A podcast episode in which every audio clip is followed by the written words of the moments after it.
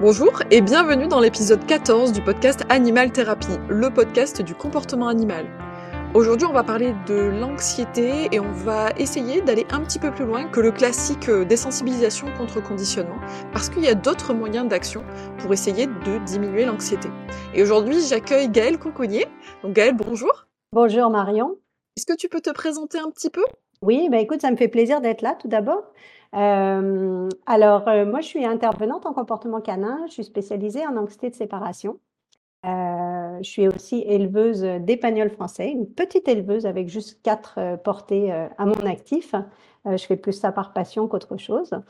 Euh, moi, je suis tombée dans la marmite de l'éducation et du comportement canin en 2015. Euh, au départ, par curiosité, plus euh, pour en apprendre plus et plus et plus. je suis tombée un petit peu dans l'éthologie au départ. Donc, j'ai suivi une formation en éthologie appliquée avec la docteure Marine Cassoré au Québec.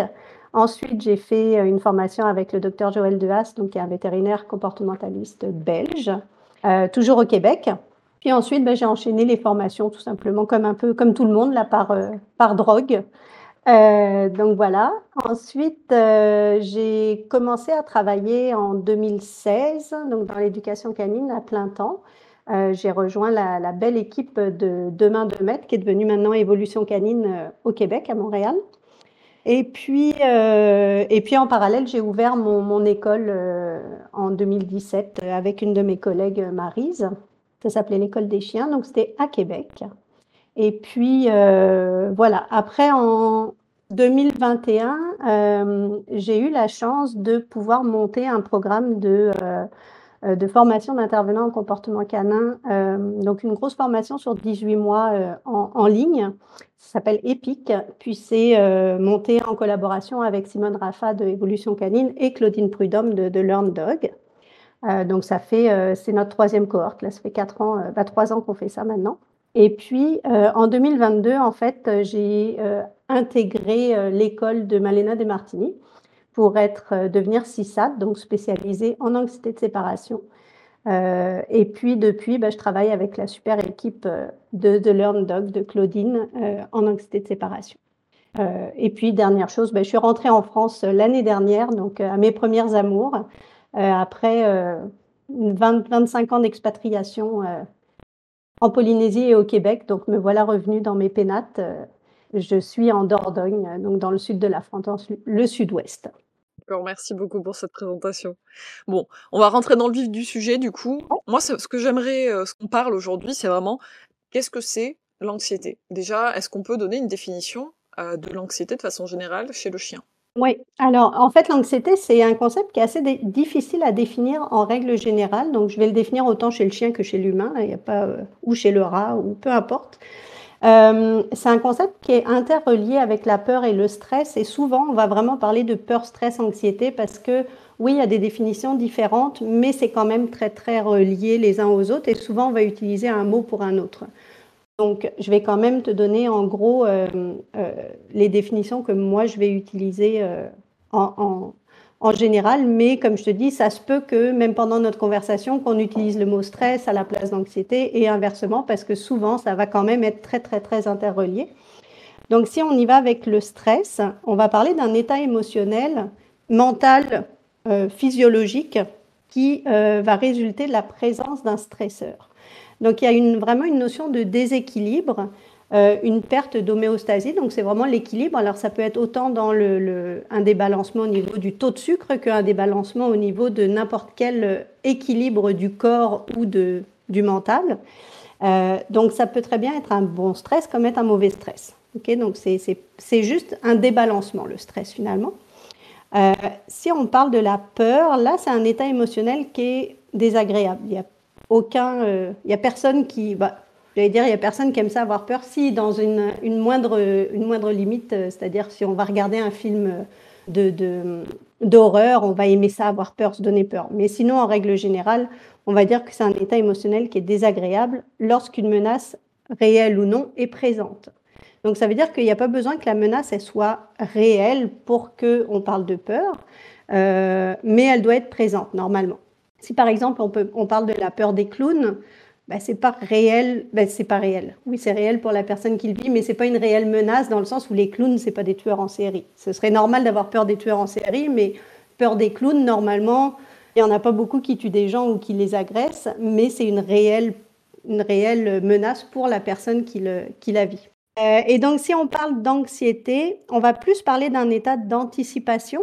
Donc là, on va parler de l'appréhension d'un danger, encore une fois, qu'il soit réel ou non mais qui est normalement pas encore présent. Soit pas présent, soit pas encore présent, qui va être présent, mais euh, qui n'est pas encore là. Euh, on peut lire des fois aussi euh, la peur d'avoir peur. Donc c'est un petit peu ça, le fait d'anticiper le fait qu'on va avoir peur.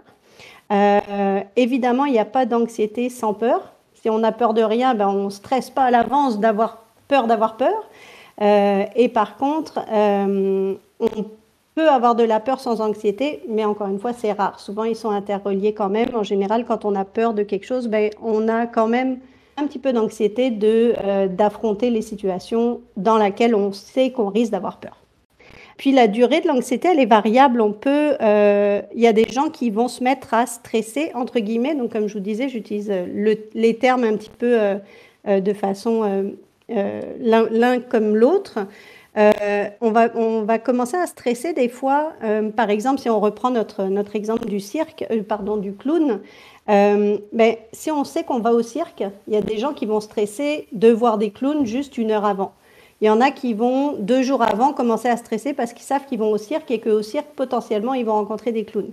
Donc, selon les personnes, selon l'objet de la peur aussi, ben, on va avoir plus ou moins euh, de, délai entre le moment où on commence à, stresser et euh, l'arrivée du stresseur en fait. Euh, puis ben, l'anxiété, ça va causer un état de panique, puis ça peut aussi causer évidemment du stress chronique si, ben, si, on, on, est confronté souvent à cette situation qui va nous causer de l'anxiété et de la peur. C'est vraiment super intéressant. Alors c'est très dur de définir les termes parce que ben voilà, comme tu disais, ils sont interconnectés. Donc c'est vraiment pas évident de, définir les termes, mmh d'autant que ça peut changer en fonction du modèle qu'on utilise, en fonction de si on s'y intéresse d'un point de vue éthologique, d'un point de vue neurosciences. Donc c'est vraiment pas, pas, évident, mais on essaye de ben, d'être le plus précis possible pour savoir de quoi on parle. effectivement, tout est lié. Si, si on a peur d'un bah, par exemple, en anxiété de séparation, tu es familière, hein, je veux dire, euh, voilà. Euh, si on a peur, par exemple, de la solitude, euh, on va commencer à associer tous les signaux de départ à la future solitude qui arrive et donc à avoir peur des signaux aussi de départ alors même que la solitude, l'absence ne s'est même pas encore présentée à nous.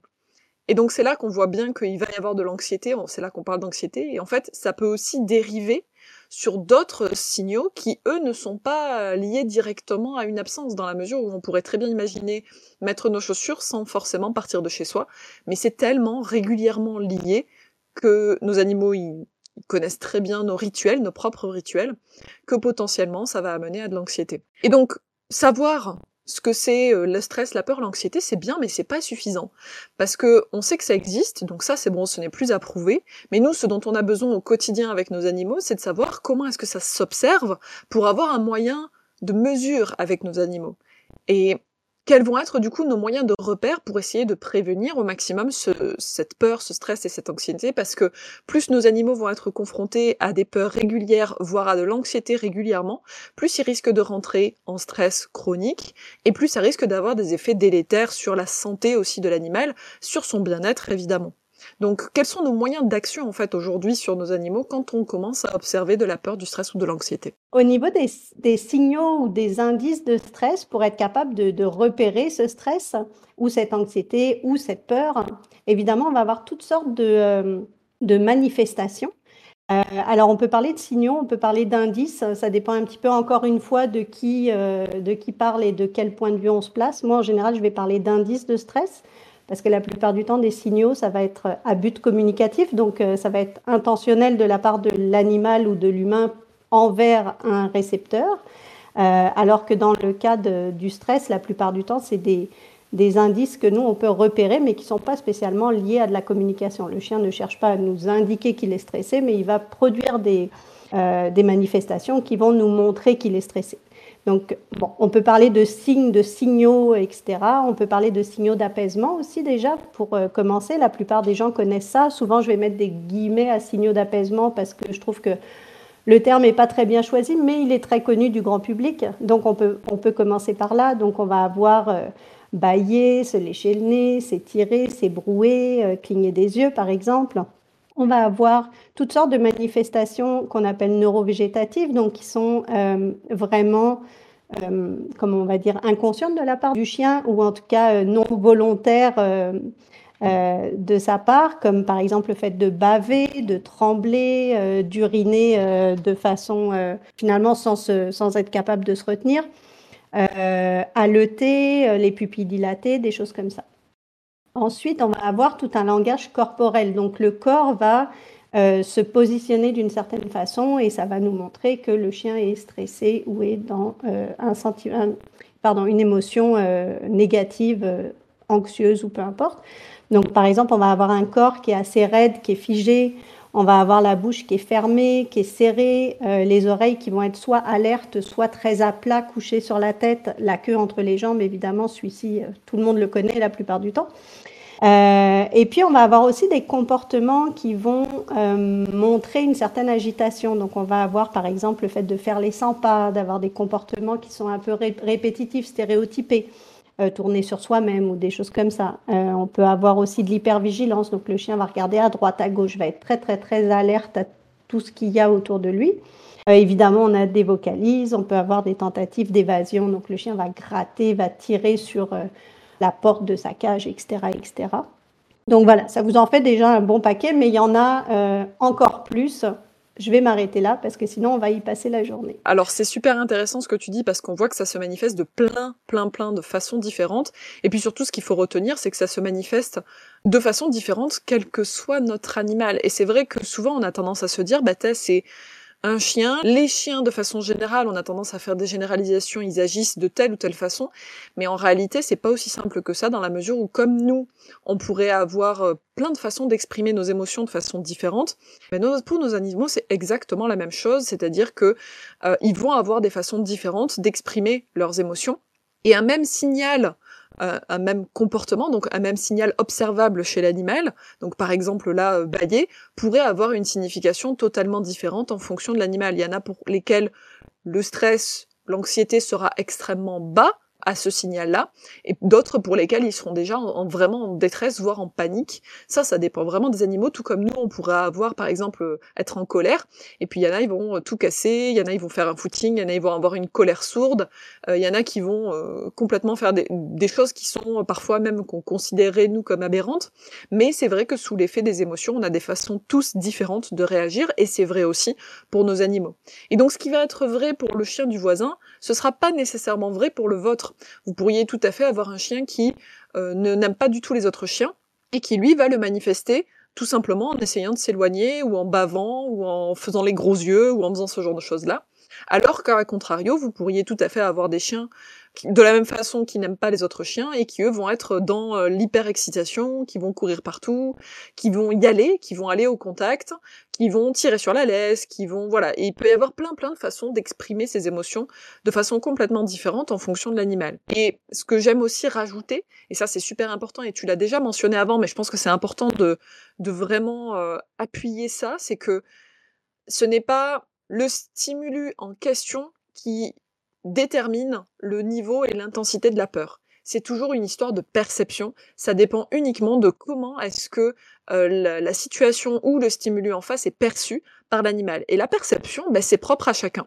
On pourrait très bien avoir des, euh, des chiens qui ont peur des, de certains bruits qui nous paraissent totalement banals et qui pour eux seront pourtant des choses extrêmement anxiogènes, comme par exemple avoir peur du vent ou avoir peur d'un coup de fusil ou avoir peur bah, par exemple des feux d'artifice, qui nous va nous paraître totalement ridicule et pourtant le chien va être vraiment, vraiment en détresse et en panique. Et c'est pour ça que c'est important de se rappeler que ces, ces histoires d'émotions-là, c'est toujours une histoire de perception et que la perception c'est propre à chacun et que ce sera toujours propre à chaque individu.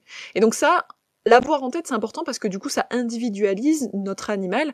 Il faut le prendre pour ce qu'il est lui et non pas pour ce qu'on pense savoir des chiens de façon générale. Alors, maintenant qu'on a dit tout ça, On a vu ce que c'était la définition, on a vu comment est-ce qu'on pouvait essayer de le lire chez nos chiens, comment on pouvait essayer de repérer quand, est-ce que ça n'allait pas. Maintenant, comment est-ce qu'on fait pour essayer de diminuer cette anxiété ou ces peurs ou ce stress qui commence à apparaître?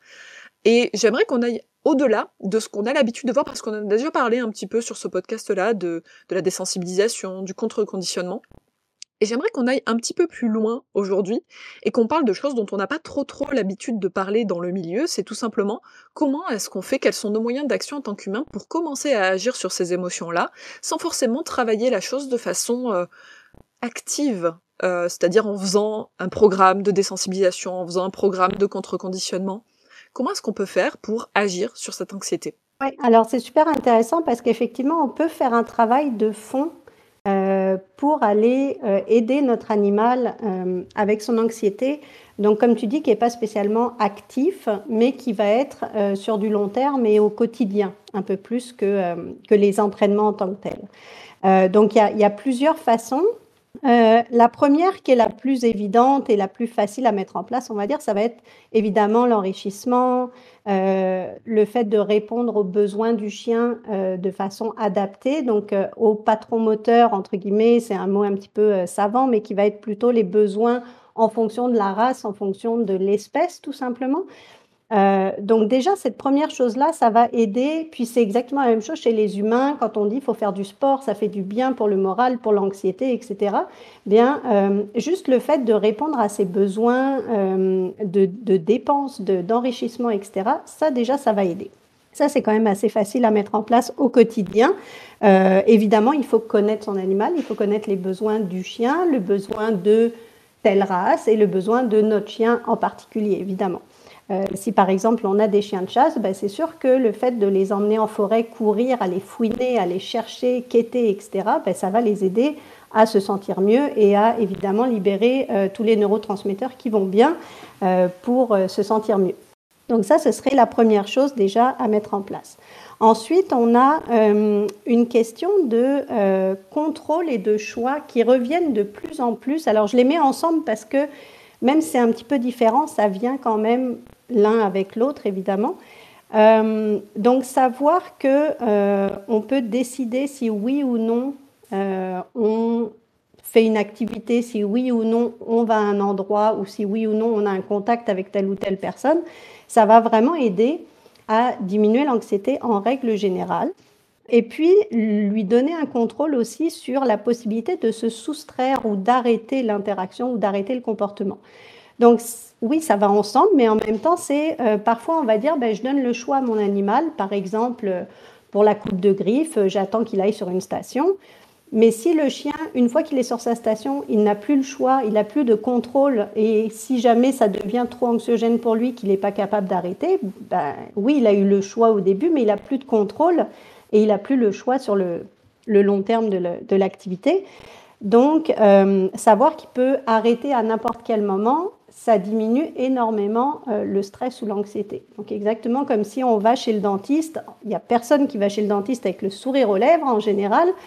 Euh, on est toujours un petit peu stressé et quand on arrive sur la, chaise du dentiste, s'il nous dit, bah, écoute, dès que tu as mal, tu lèves la main et j'arrête immédiatement, ben c'est sûr qu'on va ouvrir la bouche beaucoup plus facilement euh, au lieu de, les serrer, de serrer les dents et de ne pas vouloir ouvrir la bouche pour qu'il aille faire ce qu'il a à faire. Euh, ben, ça va vraiment nous aider à avoir confiance et à savoir que ben, au moins on a un contrôle et que si jamais ça devient trop, ça fait mal ou qu'on devient trop stressé, ben, on peut l'arrêter quand on veut. Donc ça, c'est une, notion sur laquelle on va certainement pouvoir revenir euh, après, mais euh, puis c'est de plus en plus, j'allais dire à la mode entre guillemets, je veux dire c'est de plus en plus commun qu'on commence à s'intéresser à l'animal, au choix de l'animal, au contrôle de l'animal et leur donner de plus en plus de, de choix et de contrôle. Donc, euh, on va voir après, j'imagine, les, les exemples de, choix et de contrôle qu'on peut donner à notre animal au quotidien.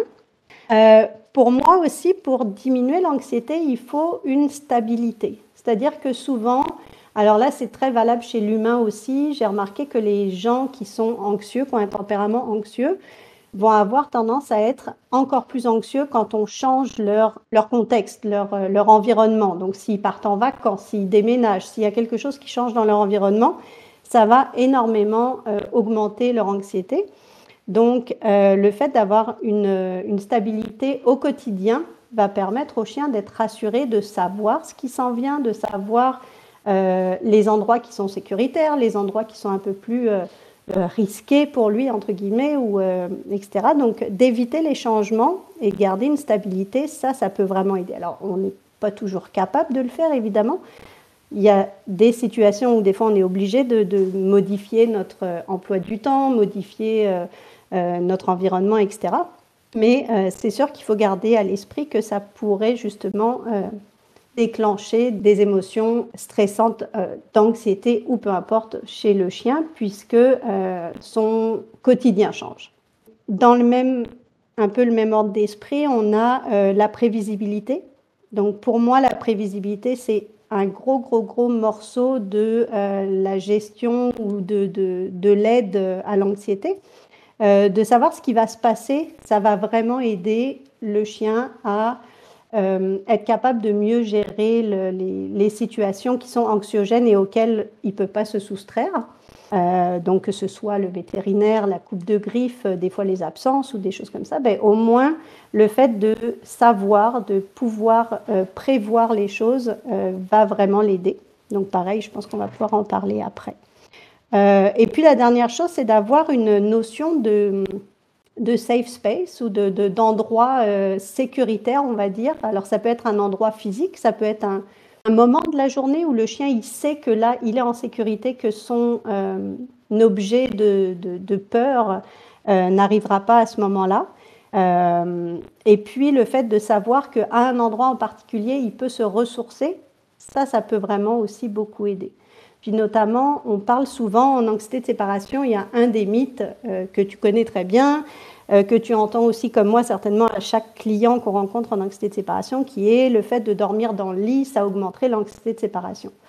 Euh, au contraire, a priori, euh, on pense que le fait de dormir dans le lit, si c'est le seul moyen, le seul moment où le chien est en sécurité, se sent bien, se sent relax, on va dire, pour être, pour parler normalement, on va dire, sans, utiliser des grands mots, euh, mais à ce moment-là, ça va lui permettre de diminuer un peu comme de recharger ses batteries et de diminuer son anxiété à ce moment-là parce qu'il se sent bien. Donc, si c'est un moment ou un endroit où le, chien est bien, eh bien, euh, au contraire d'augmenter son anxiété de séparation, ça va au contraire l'aider à la gérer. Donc, voilà en gros pour euh, mes 4-5 points qui peuvent aider. Ça, c'est super ce que tu dis. Et c'est vrai que ça change bah, de ce qu'on dit habituellement de devoir toujours systématiquement aller apprendre au chien que là, ça fait pas peur, que là, limite, on s'approche du problème, du stimulus problématique. Alors, tu as parlé d'anxiété de séparation, ce serait confronter, peut-être même être en flooding, donc immerger le, le, chien dans le problème, euh, mais en réactivité, euh, on va dire pure et simple, disons que en réactivité liée à une peur, ça va être bah, euh, justement essayer de s'approcher toujours plus, même en faisant du renforcement positif, hein, c'est pas le problème, euh, mais ça peut aussi amener à, au bout d'un moment, un rejet de l'activité, puisque le chien ne se sent plus en contrôle et en choix et en capacité de choix. Et puis surtout, ce que ça risque de créer aussi, c'est que le jour où on n'est pas dans cette, euh, dans cette, dans cet exercice-là, dans ce travail-là, eh ben, le chien, il risque de tout simplement ne plus savoir comment gérer non plus. Et donc finalement, nous, notre travail, c'est pas uniquement de le travailler de façon active, de lui apprendre à, entre guillemets, outrepasser ses peurs, d'essayer de changer sa perception, puisque c'est de ça qu'il s'agit quand euh, on essaye de faire de la désensibilisation et du contre-conditionnement, on essaye de changer la perception que le chien ou que l'animal, de façon générale, a vis-à-vis d'un stimulus. Ben, là, en fait, ce que on va essayer de faire, c'est tout simplement de lui donner les armes pour s'en sortir tout seul, euh, même s'il n'a pas envie d'y aller, en fait, ce qu'on essaye d'envoyer comme message, c'est que c'est ok. Tu as le droit de ne pas avoir nécessairement envie d'y aller, et tu as des outils pour t'en sortir. Et ça, en science, ça a un mot, ça s'appelle l'agency. Donc l'agency, alors j'arrive pas à le traduire, ce mot, je ne sais pas comment le traduire. Agencement, je, je saurais pas trop comment le traduire, mais en tout cas, c'est l'agency, c'est apprendre à son animal que ses comportements fonctionnent, que ses comportements ont de l'importance. Et c'est aussi gérer l'environnement. Il y a vraiment cette notion, tu parlais tout à l'heure d'enrichissement, et ben ça en fait totalement partie. C'est non seulement donner aux animaux les compétences pour gérer cette situation, mais aussi les, compétences pour comprendre que leur comportement a une importance dans l'environnement qui leur est euh, fourni à ce moment-là de leur vie ou de leur, euh, de leur état, quel qu'il soit. Et donc, nous, de notre côté, ça nous demande quoi? Ça nous demande surtout de faire une gestion de l'environnement, de savoir quelles sont les compétences de notre animal aujourd'hui et quel challenge on va pouvoir apporter à l'animal pour que ce soit OK pour lui dans sa vie à ce moment-là.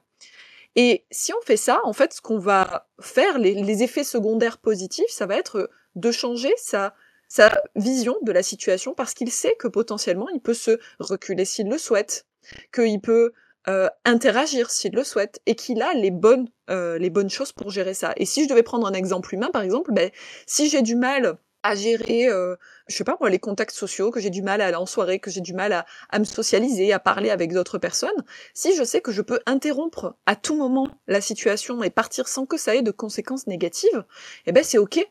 Euh, si en revanche je suis forcée d'y aller, que je n'ai pas les compétences sociales requises pour gérer à ce moment-là vis-à-vis des autres personnes, ça risque de me mettre au contraire dans une situation très difficile, euh, une humeur et euh, une, émotion extrêmement négative, qui fait qu'en plus de ça, je n'aurai pas le choix.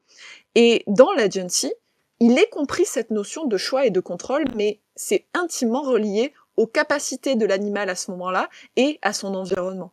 Donc tout ça, c'est intimement relié.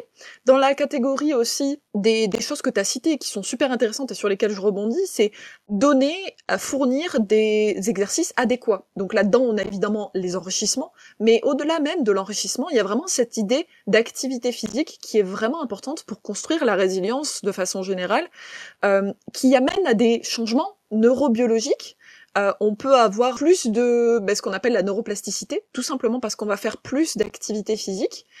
Et pour vous donner un ordre d'idée, ben, par exemple, euh, pour les gens qui ont des, un syndrome post-traumatique, souvent on a, on a mis en évidence que leur hippocampe était plus euh, petit, que leur hippocampe était réduit.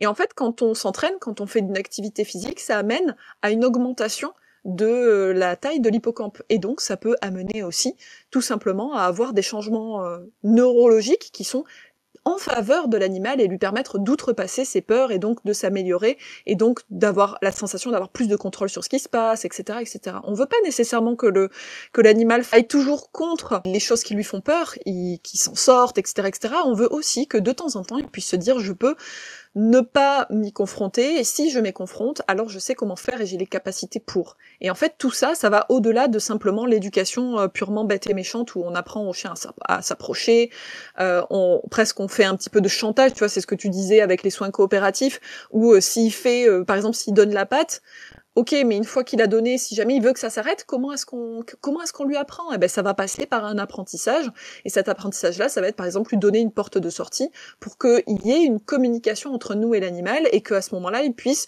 dire stop s'il le souhaite.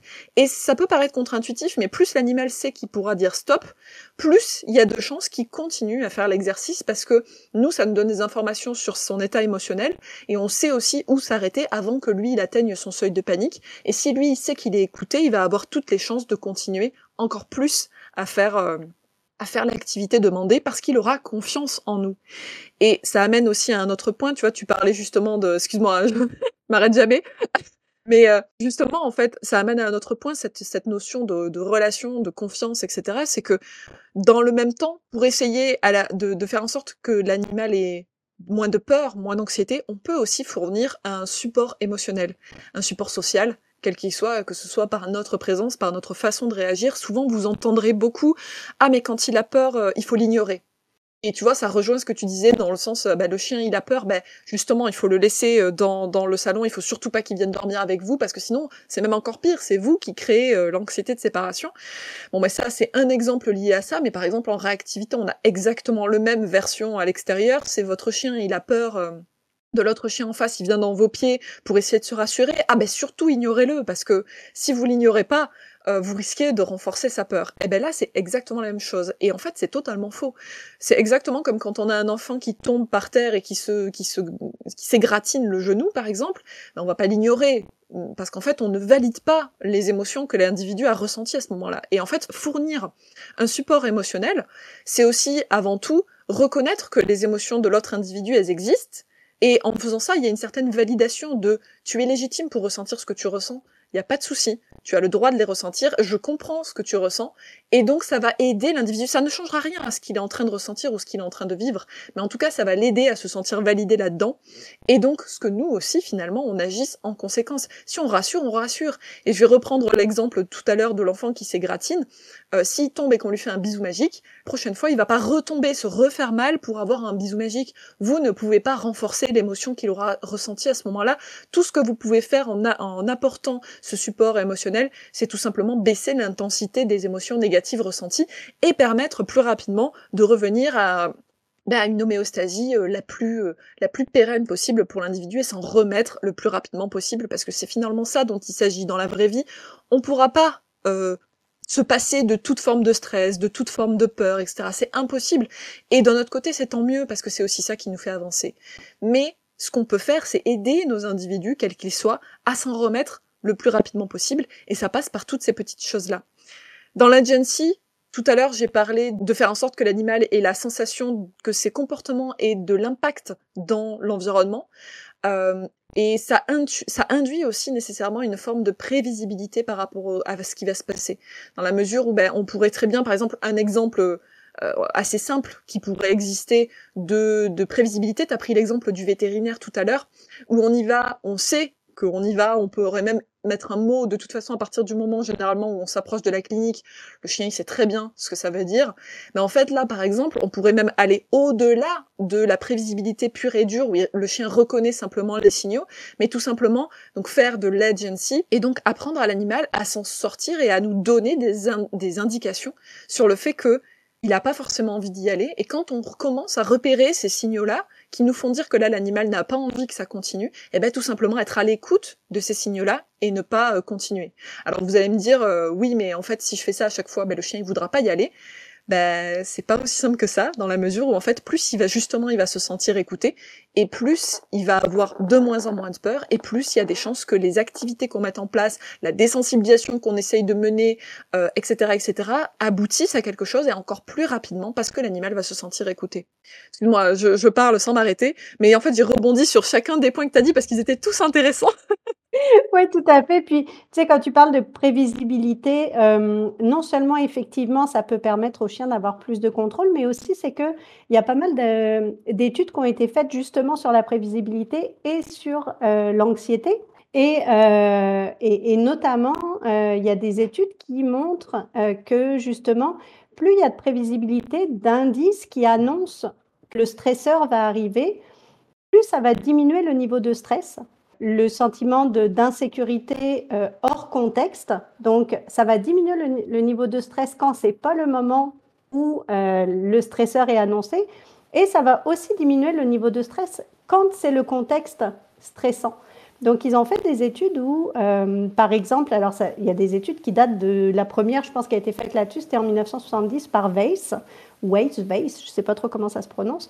C'était sur les rats, et en fait, ils ont fait, euh, ils ont mis des rats. Alors bon, c'est toujours les, les, études des années 70, c'est avec des expériences qui sont pas super chouettes, hein, donc je suis désolée. Ils ont mis des rats dans des boîtes avec des chocs électriques, et certains rats étaient euh, prévenus par un signal sonore et d'autres non. Et en fait, en mesurant euh, le taux de cortisol, les lésions gastro-intestinales, donc qui indiquent, pour eux, c'était leurs indicateurs de stress, ils se sont rendus compte que les effets des chocs étaient différents selon le groupe, donc selon euh, si les, animaux étaient prévenus ou pas que les chocs électriques allaient arriver. Ils avaient le même nombre de chocs électriques, la même intensité, tout ça, mais les, les, rats qui étaient prévenus avaient moins de cortisol dans le sang et moins de lésions gastro-intestinales. Donc, alors déjà, certainement que le reste du temps, quand il n'y avait pas le, son, il devait euh, ne pas continuer à stresser, donc ça devait aider. Puis apparemment, même pendant le moment où il y avait les chocs électriques, quand le, signal sonore arrivait, ben, ils étaient moins stressés quand même. Donc il y, a, pas mal d'études comme ça qui ont été faites, euh, justement montrant les bénéfices euh, de prévenir l'animal, même si la situation et hors de son contrôle finalement, même si elle va arriver quand même, ben même juste ça, le fait de prévenir, va aider à diminuer quand même le stress chronique, euh, l'anxiété euh, en règle générale. Donc euh, je trouve ça super intéressant, ce côté prévisibilité. C'est vraiment super intéressant et tout ça, en fait, l'idée de tout ça, c'est tout simplement de, au-delà du travail actif qu'on met en place avec l'animal, justement, qui est nécessaire. Hein. D'ailleurs, l'idée, c'est pas de vous faire euh, tout un épisode de podcast pour vous dire ne le faites pas. Bien au contraire, il faut le faire. Mais de vous dire qu'il y a aussi des petites choses qu'on peut mettre en place au quotidien pour son animal, qui sont pas très compliquées. Il faut simplement avoir conscience du fait qu'elles existent euh, connaître bien son animal, savoir le lire, donc ça demande même pour nous aussi en tant qu'humains certaines euh, certains prérequis, certaines compétences aussi. Que c'est vrai que bah, on n'est pas des, chiens, hein, donc euh, si ou on n'est pas des perroquets, on n'est pas des chats, et on a besoin d'apprendre leur langage et leur communication exactement comme on le fait pour nous en tant qu'humains. Et déjà en tant qu'humains qui parlent de langues différentes, c'est parfois compliqué, et même parfois au sein de la même langue, c'est compliqué. Alors imaginez sur des espèces totalement différentes, ça demande vraiment d'apprendre. Et au-delà d'apprendre la langue de façon générale, encore une fois, d'apprendre celle de son propre animal, qui lui sera propre à lui, parce que c'est ça le plus important. Et l'idée de tout ça, dans tous les cas, c'est d'essayer au maximum d'apprendre à l'animal lui-même à trouver ses propres euh, solutions pour gérer au maximum la situation sans que on va dire les choses négatives arrivent de façon euh, impromptue de façon euh, euh, surprenante exactement comme dans l'expérience que tu disais avec les rats où en fait les rats étaient tout le temps en stress chronique parce qu'ils ne savaient pas à quel moment la problématique allait arriver. Et donc quand elle arrivait alors là c'était la sanction absolue. C'était je savais que ça allait arriver je n'ai rien pu faire contre. Et on retrouve encore cette notion de perte de contrôle sur les événements qui arrivent à l'animal. Alors que si on réintroduit un petit peu de prévisibilité là-dedans, eh ben l'animal se sent un peu plus en contrôle. Et encore une fois, que ce soit vrai ou pas, c'est simplement une sensation, c'est une perception de contrôle. Et c'est ça qui est important d'apporter à son animal. Et ça amène à une meilleure gestion du stress, à une meilleure résilience, à un meilleur bien-être et une meilleure santé émotionnelle aussi de façon générale et évidemment une baisse des comportements problématiques quels qu'ils soient. Tout à fait.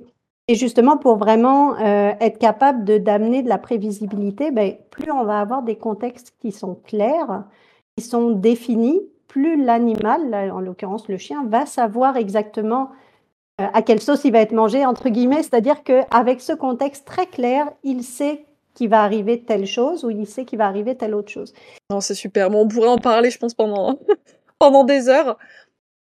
Mais, euh, mais on va, on va s'arrêter là. Euh, en tout cas, c'était vraiment super intéressant. Merci infiniment, Gaëlle, euh, d'avoir accepté de venir aujourd'hui et de nous partager toute ton expérience. Ça m'a fait plaisir. Merci à toi. Ah, bah, je suis super contente. Bah, écoute, je te dis à très bientôt, du coup.